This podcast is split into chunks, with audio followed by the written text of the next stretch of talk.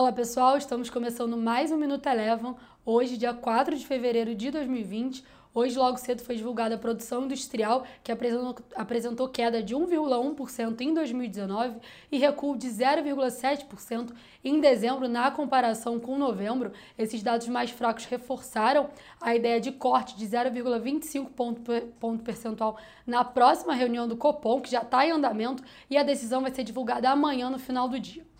O dólar, mesmo com esses dados mais fracos, ainda assim teve um movimento de leve alta, por aqui encerrou com alta de 0,21%, acompanhando o movimento do dólar index.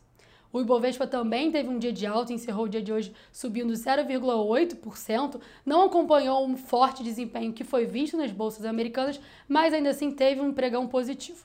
Destaque, ficou, destaque positivo ficou por conta das ações da Gol, com alta aproximada de 3%, após a companhia fazer um anúncio de um acordo de code share com a American Airlines. Lá fora, as bolsas americanas tiveram forte desempenho de alta, com movimento de menor aversão ao risco. O S&P 500 encerrou o dia de hoje com alta de 1,5% e o Nasdaq com alta de 2,1%. Bom, na agenda de amanhã aqui no Brasil, a gente logo cedo, pré-abertura, tem a divulgação de resultados do Bradesco e vai lembrar que a divulgação de resultados, tanto aqui no Brasil quanto nos Estados Unidos, segue a todo vapor. O Minuto Eleven de hoje fica por aqui. Se você quiser ter acesso a mais conteúdos como esse, inscreva-se em nosso site www.elevafinancial.com e siga a Eleven também nas redes sociais. Eu sou a Jéssica Feitosa e eu te espero no próximo Minuto Eleven.